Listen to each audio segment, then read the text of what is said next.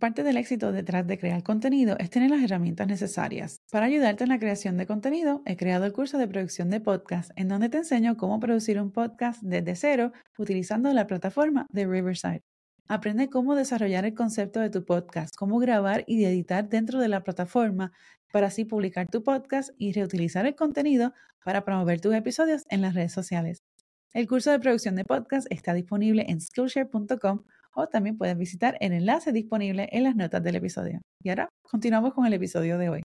Bienvenidos a otro episodio de Focus and Bloom en español. Yo soy tu anfitriona, Yesenia Bocanegra, y hoy tengo a la profesora Amanda Jusino, quien nos va a estar hablando sobre lo que es el branding visual y cómo lo podemos atar o cómo podemos diseñar un branding para tu marca. Este episodio es presentado por el curso de creación y producción de un podcast para emprendedores, en donde aprenderás los pasos para crear y producir tu podcast desde cero y en menos de una semana. Conoce más en focusamblemstudios.com. Hola, hola y bienvenidos a Focus and Bloom Podcast en español, producido por Focus and Bloom Studios, una agencia de producción de podcast y creación de contenido. Yo soy Yesenia, tu coach de video podcast y marketing digital. Uno de los aspectos claves para crear contenido de vídeo o un podcast exitoso es sentirse seguro detrás del micrófono o frente a la cámara. Y para lograrlo, necesitas herramientas y una estrategia que te permita conectar auténticamente con tu audiencia. Si eres podcaster, youtuber o sueñas con emprender en línea, este podcast es para ti. Aquí aprenderás tips sobre creación de contenido para vídeo, podcasting y marketing digital de forma fácil y sostenible para ayudarte a amplificar tu marca y el impacto de tu mensaje. Sube el volumen y vamos a comenzar.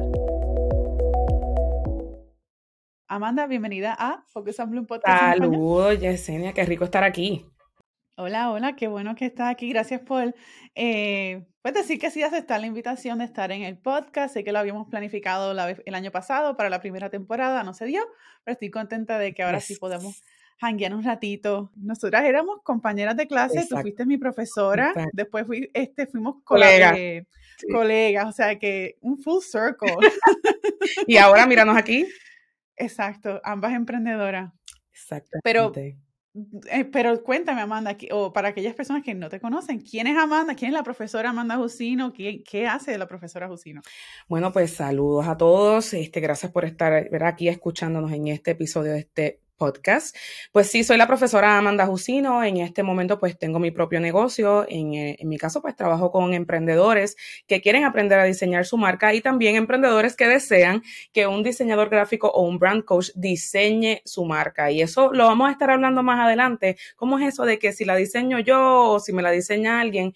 Pero dentro de todo, lo más importante es que en mi trayectoria, pues sí, fui profesora de diseño gráfico en diferentes universidades en Puerto Rico y luego en el 2017 pues decidí lanzar mi negocio, irme por mi cuenta y todavía digo, wow, ¿cómo no lo hice antes? Así que estamos aquí muchísimos años después de esa fecha.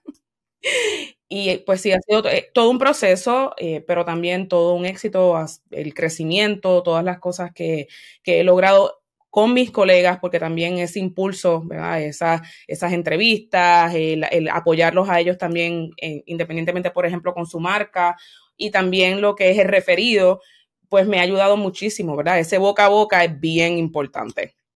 Oh, yes, definitivamente. Ok, pues quería, yo te, te trae al, podcast porque quiero, quiero que le, le hablemos a la audiencia sobre lo que es el branding, porque muchas veces bueno, ¿cuántas veces no escuchamos la palabra branding? Branding aquí, branding acá, branding, no, popular. branding video, branding, en todo, ¿sabes? Pero, ¿qué es branding? Porque muchas veces también pensamos que el branding es un logo. Pero definitivamente, nosotras lo sabemos porque eh, estudiamos diseño y, comunicaciones y sabemos que el branding no es solamente un logo, pero para, para clarificar esto, ¿qué es branding visual y cuán importante es tener un branding visual? Y esa es una de mis preguntas favoritas porque en efecto, si las personas piensan que branding es peor aún, un loguito. A mí me encanta cuando llegan y me dicen, mira, ¿me puedes hacer un loguito? O mira, es que aquí tengo el loguito de mi marca, ningún loguito, es un logo y es parte de la identidad visual de la marca. El branding es el todo y tú dices, ok, es lo tangible y lo intangible, o sea, lo que se ve y lo que no se ve. Así que branding o marca es desde hasta la manera en que tú te expresas a, tu comunidad. Así que el tono que tú utilizas, ¿y cómo que el tono? Ah, ¿Cómo les hablo? Bueno, tú les hablas de tú, les hablas de usted. Y hablo desde el post que estás escribiendo hasta cuando le contestas los mensajes, ¿verdad? El mensaje, mensajería privada. Así que el branding es cómo, ¿verdad? Los colores de tu marca, sí está bien, están incluidos los colores de tu marca, pero también cuando la persona está de frente, por ejemplo, si tú eres la, la, la marca, ¿verdad? Tu cara es la marca, esa manera de tu expresarte, esa manera de tu vestirte, si te ves profesional, si te ves más informal, todo eso influye en tu marca. Y en cuestión de la, la marca, yo le digo que la marca tiene vida. O sea, la marca tiene vida propia, es como una personita. Y así que también le puede caer bien o le puede caer mal a las personas. Así que imagínate que tú le caigas mal a tu público ideal. Oh, oh, hay que hacer una reestructuración, hay que hacer un cambio. Tú dices, ah, pues le cambió los colores y ya. Ay, no, no es eso. Hay muchísimas cosas también, inclusive, Yesenia, la parte de eh, cómo tú respondes, ejemplo, si te escriben y respondes un mes después, todas esas cosas influyen en lo que es la marca. Branding no es el loguito. Branding es cómo hablas, cómo te expresas, cómo te proyectas ante ese público. También incluye identidad visual. A mí me gusta entonces diferenciarlo branding y dentro de branding está la identidad visual. So, la identidad visual es el logo, los colores y todas las piezas que utilizas para promocionar, dar a conocer tu marca. Me encanta. No es el loguito. No. Mi gente. no es el loguito nada más. Exactamente. Ok. Eh, pues entonces, ya aclaramos el hecho de que el branding no es el loguito, es mucho más. Pero entonces, ¿qué aspectos debo de considerar al crear un branding visual o esa marca visual? Si, dos cosas. Uno, estoy empezando o si estoy haciendo un rebranding, estoy cambiando. Ok, si estás comenzando, perfecto. Porque uno, vas a hacer una investigación y tú dices, ay Dios mío, ¿cómo que investigación? Sí, ¿Qué están haciendo las demás personas? Y esto incluye tanto a lo que consideres competencia como a lo que no. Porque puede pasar, me ha pasado con clientes que me dicen, mira Amanda, yo me quiero ver como la tienda Apple, pero no necesariamente venden tecnología. A lo mejor es una tienda en línea que vende ropa de perro, o sea, pero quieren verse high class, quieren verse como, ¿verdad? Eh, o sea, se nota la diferencia entre, qué sé yo, Apple y decir, ejemplo, Best Buy estoy diciéndote dos marcas ahí random, pero tú puedes decir, ok, mira los colores de Apple, mira los colores de Best Buy, inclusive a lo mejor es un producto de bebida y dicen, yo me quiero ver como Coca-Cola. Obviamente para llegar allí eh, ha pasado muchísimos años y cuando uno ve la evolución de una marca, tú dices, mira el logo que tenían al principio y pueden hacer el ejercicio, vayan, a, vayan allí a, Google para que vean el logo espantoso que tenía ejemplo Apple al principio y luego lo que tienen ahora. So, es una evolución. Así que si estás comenzando, ¿qué está haciendo la competencia? ¿A quién tú te diriges? ¿Y qué le gusta a esas personas? Me pasa mucho, Yesenia. Es que yo lo que vendo son camisas, so todo el mundo me puede comprar, so todo el mundo es mi público. Eh, negativo. Pero es que todo el mundo lo puede. Sí, ok, a lo mejor tú vendes camisas con, em, por ejemplo, con frases puertorriqueñas y tú dices que todo el mundo te puede comprar. No necesariamente. A lo mejor tú dices, bueno, pues ok, todos los puertorriqueños. Es que ni siquiera todos los puertorriqueños. Exacto. Exacto. ese tipo de frases que tú estás poniendo ahí, ¿a quién apelan? A ah, personas que son así, así, asado, que les gusta ejemplo, que les gusta janguear, que les gusta estar en las fiestas, que les gusta ta, ta, ta, ta. Y las frases que tenemos son frases graciosas de, con cosas de canciones. Ay, pues mira qué específico tú has sido. Eso no significa que el abuelito de 70, que es un charlatán y le gusta el vacilón, no te la compra, te la puede comprar también. Pero tú definitivamente que no te estás dirigiendo al abuelito de 70.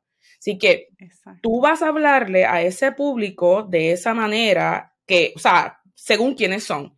En nuestro caso, que fuimos profesoras, estuvimos con estudiantes jóvenes, si nosotros llegábamos allí hablando como si fuéramos dos doñas, jamás nos iban a entender. Exacto. pero, por cierto, éramos igual, ¿verdad? De la misma edad. sí. Eso era otra, cómo ganábamos el respeto. Exacto. Pero sí, podíamos tener, ¿verdad? Una cercanía. Entonces, si estás comenzando, vas a buscar la competencia, vas a buscar quién es ese público al cual te vas a dirigir, vas a buscar qué hay ya. Y a mí me encanta buscar qué hay ya para no hacerlo. Así que ah. sí está ahí, está esa línea, pero si tengo Ejemplo, una enfermera que va a lanzar eh, productos print on demand, ¿verdad? De impresión por demanda para enfermeriza, para enfermeras. Imagínate que yo venga y ponga ahí el dichoso logo de doctor o el dichoso logo de, de esteticista o el sombrero y ya, o sea, que tienen el sombrerito, el gorrito con la crucecita. Ah, pues es más de lo mismo. Así que mira lo que te si estás comenzando, estás a tiempo para no hacer más de lo mismo, para ver qué otras maneras puedes expresar o tener algún tipo de icono que represente la marca, pero que no sea lo que tiene todo el mundo. Así que, ejemplo, tú puedes poner nurse logo, ¿verdad? O logo de enfermera y ver qué aparece. Y todo lo que aparezca, ponlo en un folder y acuérdate que eso es lo que tú no quieres. Así que esa es una de mis estrategias. Esa es una de mis estrategias para entonces crear cosas diferentes. Ahora, si quieres hacer un rebranding, ten cuidado con el rebranding. Porque puedes inclusive hasta perder público porque lo que ya estaba funcionando, ejemplo, ponte que ya estaba funcionando este tipo de colores con este logo, con estas cosas, y de momento tú dices, ¿sabes qué? Es que esto lo hice yo mismo, ejemplo, esto lo hice yo mismo allí, tirado en Canva, cogí un loguito que ya estaba ahí, loguito, y entonces, ahora pues si quiero contratar a un diseñador gráfico profesional que diseñe, me ha pasado, me llegan así. Y yo le digo que enséñame el logo original y a base de ese logo original, voy a hacerte preguntas como que qué funcionó, qué no funcionó, qué tipo de público se acercaron a ti. Y la posibilidad de que el rebranding, sí podemos hacer quizás cambios en colores, a lo mejor si eran colores pasteles los podemos subir un poco, pero sí, y, y me ha pasado con clientes que el mismo símbolo que tenían lo utilizamos de otra manera en el próximo logo, en, en ese nuevo logo. Pasa con Coca-Cola, con Pepsi, tienen que hacer el ejercicio, van a ver la evolución, no necesariamente fue cambio de color, sino en la imagen, en cómo se ve el logo, ¿ok? Y entonces lo fueron simplificando, que eso es lo otro. Cuando llegan que quieren un logo con 30 cosas, que se creen que el logo es una foto. un collage. Yo suspiro. Un collage. No, no es un collage. Es algo, ¿verdad? Por ejemplo, puede ser un icono con un nombre, o, a mí me gusta mucho jugar con las letras. Em, y si pues tenemos un símbolo, pues cool, qué bueno que tenemos el símbolo. Y si no, pues no, o sea, no es como que no pasa nada.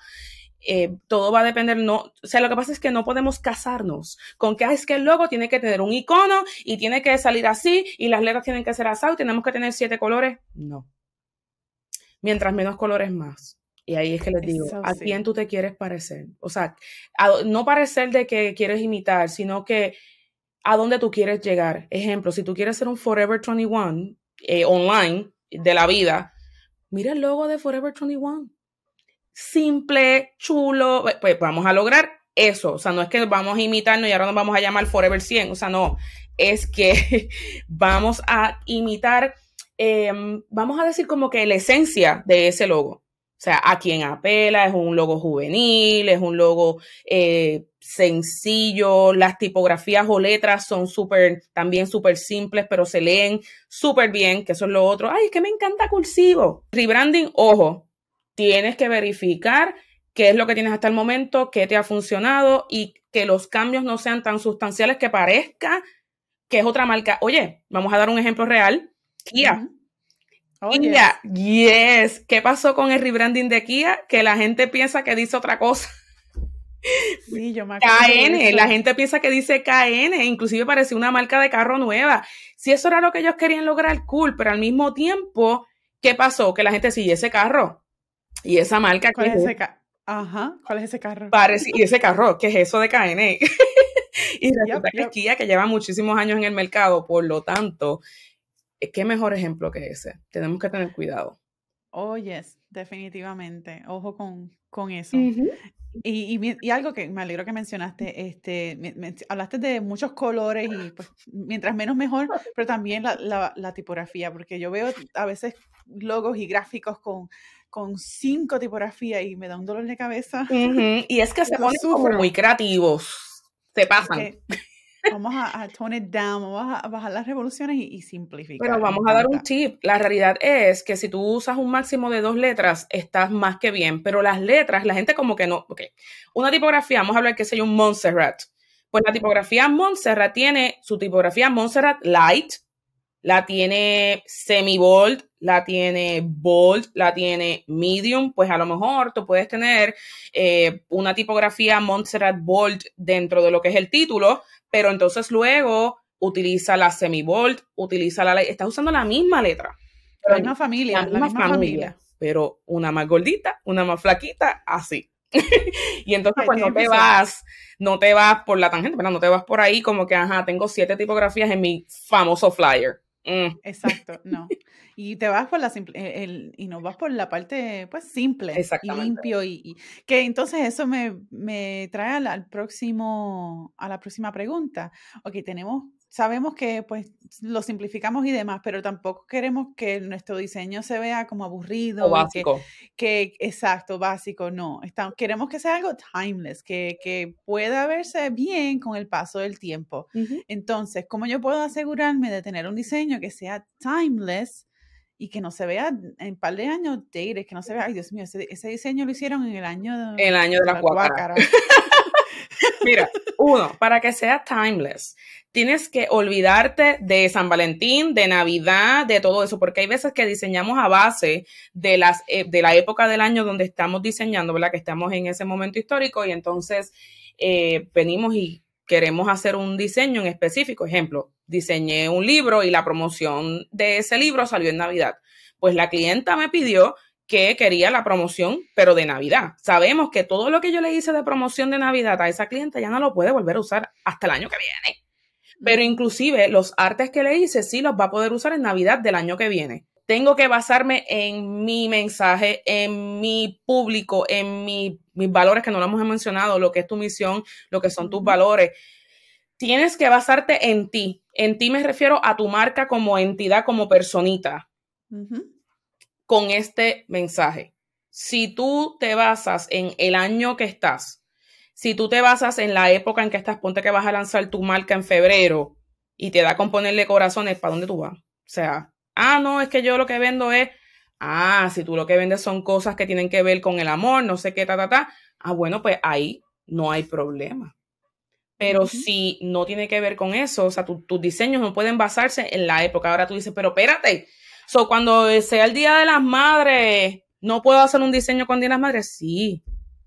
Pero estamos hablando de que tu logo e identidad visual principal no se base en una época del año. Oye, y pues yo quería, eh, fíjate, me, encanta de que hablaste de las temporadas y que estamos hablando del timeless, porque eh, hay, hay como un trend, una tendencia de, de, diseño y de tipografías que están bien populares, que tienen esa, ese estilo mid-century, como setentosos y bien cool, medio bojo y se ve súper cool. entonces yo recientemente vi una, un rebranding donde la, el estilo, no voy a mencionar quién, pero el estilo pues se veía más timeless y ahora se ve más setentoso. Y lo primero que tienes contra, eso tiene que ser una pregunta para Amanda. ¿Cómo lo mantenemos trend? ¿Cómo nos quedamos? ¿Cómo creamos algo que se vea bien? No importa la tendencia. Y, y hay veces que nos enfocamos mucho en que, ay, pues el estilo ahora es así medio mid-century, medio bojo, setentoso, pero entonces eso representa lo que tú estás haciendo, eso representa el, mensaje tuyo, tu marca, tu gente, tu audiencia, o simplemente te estás dejando llevar por la tendencia que, que, se puede ver bonito, se puede ver cool. Que no pasa nada si tú empiezas con algo y de momento te mueves a eso próximo, pero eso que te moviste tiene que ser porque te diste cuenta de que no estabas apelando a tu público, no te estaban haciendo caso, quizás te veían de una manera muy seria y eso no es lo que tú querías ¿Y cómo tú vas a saber eso? Preguntándole a tu público. Instagram, tenemos muchas cosas que vemos en ese scroll. Yo estoy segura que según el estilo, por ejemplo, tuyo, yo puedo estar scrolling, pero cuando veo un arte tuyo, ah, esto es de Yesenia. Pero, y eso es lo que yo quiero, lo, que cada cual quiere lograr con su marca. En mi caso, tengo que decir las bolitas, esto, lo otro. So, dentro de un mundo de fotografías y fotografías y fotografías, de momento salen bolitas brincando y son de específicamente estos tres colores, más nada y a veces Amanda. Eso es lo que uno quiere lograr, porque tenemos, estamos en un mundo de demasiada información. Pues, ¿cómo nos vamos a distinguir? Así que ojo con el rebranding. Exacto, exacto. Tiene que, hay que tener un propósito detrás de lo que sea que estés diseñando porque tiene que estar atado con ese mensaje. De lo contrario, vas a ver ese, ese, ese choque de, de mensaje que entonces va a tener sus, sus, resultados en que si estás promocionando un servicio, un producto, etcétera, pues quizás no, te, no vas a tener los resultados que quieras porque tienes un mensaje que no está muy claro. Que no está exacto, que no está. Yesenia, ¿tú sabes cuál es el otro problema? Que la gente diseña a base de lo que le gusta. Ay, es que a mí me gusta el fucha. Ese error lo cometí yo. Al principio, principio, principio, yo, a mí me encantaba el fucha y el azul. ¿Qué tenía que ver eso con mi marca? Pero yo cometí el error, pasé por el proceso, me di cuenta cuando sigo investigando y todas estas cosas que hello, eso no va con mi público. La marca no es tuya, sorry.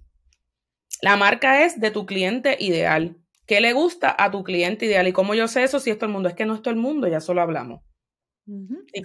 si tú vas a enamorar a alguien, ¿qué tú haces para enamorar a alguien? Tratas de hacer las cosas que le pueden, lo pueden atraer, que pueden hacer que esa persona te mire. Pues es exactamente lo mismo con tu marca.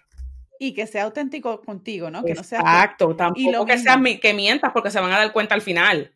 Exacto, y lo mismo pasa con tu audiencia, o sea, tú quieres, tú quieres representarte quien tú eres y, quién o quién representa esa, o lo que representa tu marca. detrás de la marca. exacto, de una forma auténtica. ¿Qué debo hacer si voy a contratar un diseñador? Que, o sea, tengo varias preguntas aquí. Ya estoy, voy a hacer el negocio. Eh, ¿Qué tal si quiero, tengo el presupuesto y, quiero contratar un diseñador? ¿Qué preguntas yo debo de hacer? ¿Qué necesitas preguntarle? ¿Me puedes mostrar tu portfolio? Miras el portfolio, ves su estilo. Perfecto, ese estilo encajó contigo, ok. Obviamente tienes que preguntarle cuánto te va a cobrar. Perfecto, le preguntaste. Y lo otro que le vas a preguntar, modos de entrega. Y esos modos de entrega, necesito saber si me entregas el documento original, ejemplo PNG para web, pero también eh, eh, PDF, por ejemplo, un PDF en alta calidad que también puede ser editable. Eh, si puedes utilizar eso solo para web o también lo puedes utilizar para print. Son dos formatos distintos, ¿ok? Así que son cosas que debes saber a la hora de contratar a un diseñador gráfico. Y lo otro, su manera de trabajar.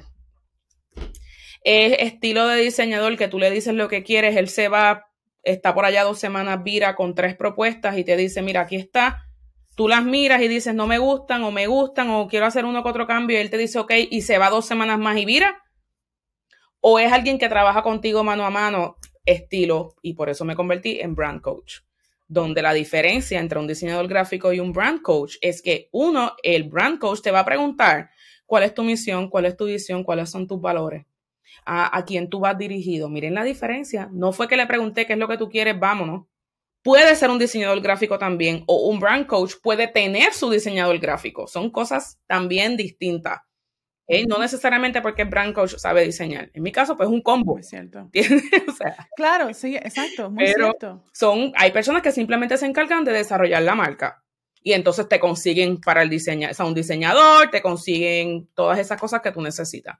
Así que él te va a preguntar todo eso que tú quieres proyectar con tu marca, se va, diseña y luego te presenta.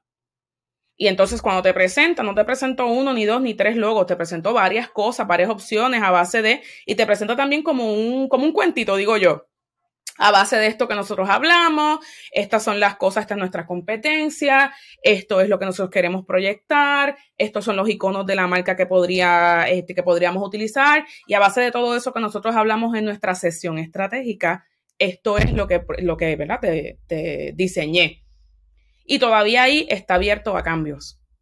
Así que ahí la persona te dice, mira, me gusta, no me gusta, fíjate, me encantó lo que le hiciste al 1 con lo que le hiciste al 7 y eso que le hiciste al 3 se lo podríamos poner al 2 y eso empiezan, siguen construyendo hasta que llegan a ese logo ideal.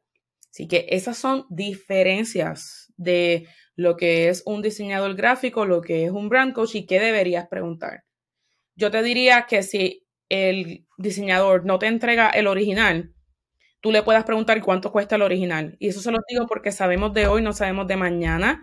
Pueden pasar muchísimos años al diseñador, a lo mejor le pase cualquier cosa o no le pase, sino que ya no se dedica a diseño y o a lo mejor borró tus documentos. Eso es algo por lo cual tú invertiste. Y por eso es que un logo no cuesta 100 dólares. Por eso también es bueno leer los contratos. también. Esa es otra, tu diseñador trabaja con contratos o no, o sea, son cosas que, que tienes que tener en cuenta. Tú dices, pero es que yo lo que quería era un loguito. Ahí es que está. Si tú lo que quieres es un loguito, ok. Si tú lo que quieres es una marca. Mm, me encanta cómo lo pusiste. El loguito, el loguito versus la marca. Me encanta yo no quiero el loguito, yo quiero la marca, pero no tengo el presupuesto. So, me tengo que ir por la ruta DIY. ¿Qué yo debo de hacer? Hay muchísimas alternativas.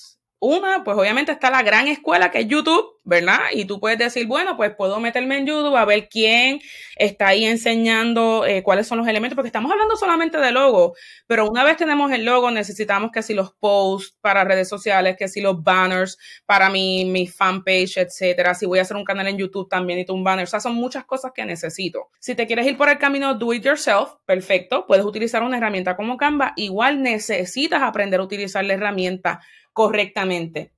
Necesitas saber de combinación de colores, necesitas saber el significado, necesitas saber de, por ejemplo, eh, el balance, eh, contraste, todo ese tipo de cosas que son las cosas básicas de diseño, deberías conocerlas.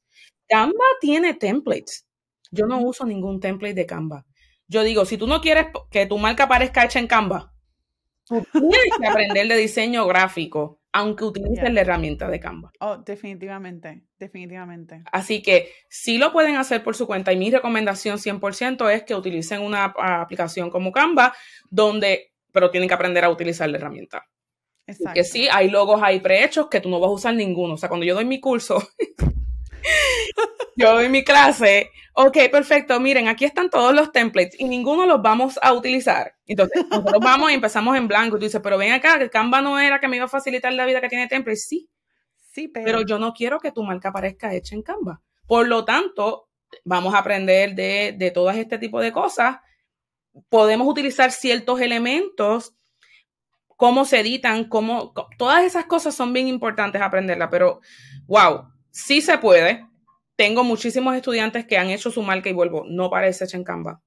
Va a depender de dónde lo estudiaste, o sea que porque sea Canva no significa que déjame abrir el programa y ver qué hago aquí y ya. Es que también tienes que estudiarlo, pero es mucho más ameno, mucho más fácil, ¿verdad? Sí. Trabajarlo. Sí, y exacto, exacto, precisamente porque, por ejemplo, crear un diseño en InDesign o Illustrator desde cero, pues tienes que buscar los elementos, pues la gráfica, el logo, el icono. Se vas a Canva, ok, quiero poner un icono de un, de un auricular. ya. Y le puedes cambiar de color, lo puedes modificar. trabajar, ¿cómo es este? Es trabajar inteligentemente. Smart. Hemos hablado de muchas cosas. Eh, ¿Hay algo que se nos queda? Pues mira, quiero que dejarles saber que en la creación de una marca es un proceso y es un proceso largo y evolutivo.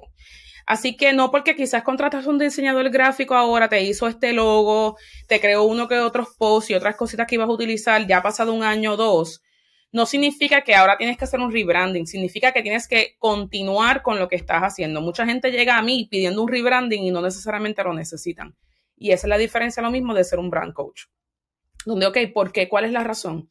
¿Qué está pasando? No, es que como que no te está teniendo mucha gente. Oye, ¿sabes que a lo mejor el problema no es de marca? A lo mejor el problema es cuán constante tú estás siendo en redes sociales, qué productos y servicios estás ofreciendo. ¿Todo el tiempo estás vende, vende, vende o estás dando contenido de valor? So, hay muchas cosas que no necesariamente es, ah, es el rebranding que necesito. No.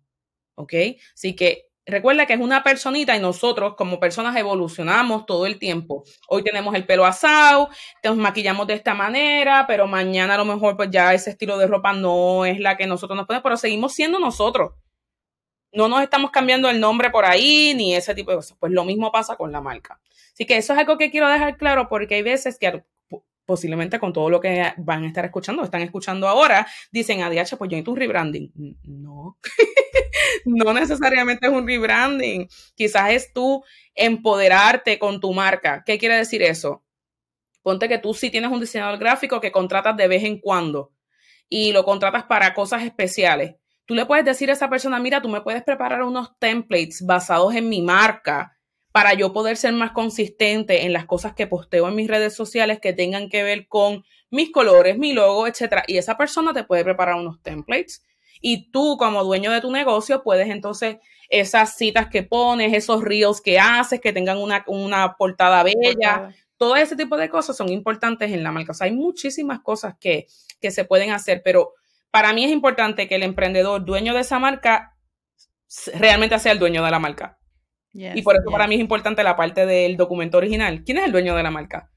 Oh, eh, pues esta persona debe saber cómo utilizar su marca de la manera correcta. No hablamos tampoco del brand book, lo que es el libro de tu marca, lo que es cómo se debe usar, cómo no se debe usar, cómo el logo debe ser puesto, cómo no. O sea, son muchas cosas, obviamente, que abarca lo que es la marca, pero con calma. Se puede. me encanta. esto terminó siendo casi un masterclass de branding, me fascina. Así que espero que estén anotando porque esto está súper bueno. Ok, Amanda, eh, ¿dónde la gente puede conectar contigo? Pues mira, en redes sociales me pueden encontrar como Amanda Jusino Brand Coach, asimismo tanto en Facebook como en Instagram. En Instagram estoy como amanda.jusino y déjame deletrear Jusino. J-U-S-I-N-O. Y les tengo algo porque si ustedes quieren saber un poco más de lo que es la marca, cuáles son esos pasos a seguir, yo les tengo lo que es la ruta de tu marca, que entrando a la ruta de tu marca.com, así mismo, la ruta de tu marca.com, se pueden registrar en mi próximo webinar. Ahí van a ver absolutamente todo paso a paso, cuáles son esos ocho pasos de la ruta y empezamos desde misión, visión, valores, pero también cómo escoger colores, cómo escoger el público objetivo, si necesitas una página web o no, cómo manejar tus redes sociales, así todo eso entrando a la ruta de tu marca.com. Perfecto. Y voy a estar incluyendo todos estos enlaces en la descripción, tanto en el podcast como en el canal de YouTube. Así que no, se lo, van a, se los recomiendo, de verdad que sí. Les va a gustar, les va a gustar. Sí. Bueno, Amanda, gracias por este masterclass. Gracias a ti por la invitación. Gracias por estar en el. Yes, la diferencia de invitar a la profe. Me encanta. De verdad que gracias por eh, conmigo un ratito y compartir todo es, toda esta información sobre lo que es el marketing. Eh, recuerden que pueden conseguir estos enlaces en las notas del programa, aquí en el podcast, en YouTube o visitar la página focusamblonpodcast.com. Nos vemos en la próxima. Bye bye. Si sueñas con crear tu podcast, un canal de YouTube o necesitas ayuda planificando la creación de tu contenido, visita focusandbloomstudios.com en donde puedes aprender más sobre nuestros servicios aquí en Focus and Bloom Studios, una agencia de creación de contenido y producción de podcast. Gracias por sintonizar a Focus and Bloom Podcast en español. Visita focusandbloompodcast.com para las notas de este episodio y no olvides seguir el podcast en Apple Podcasts o Spotify y en nuestro canal de YouTube Focus and Bloom en español para más contenido como este.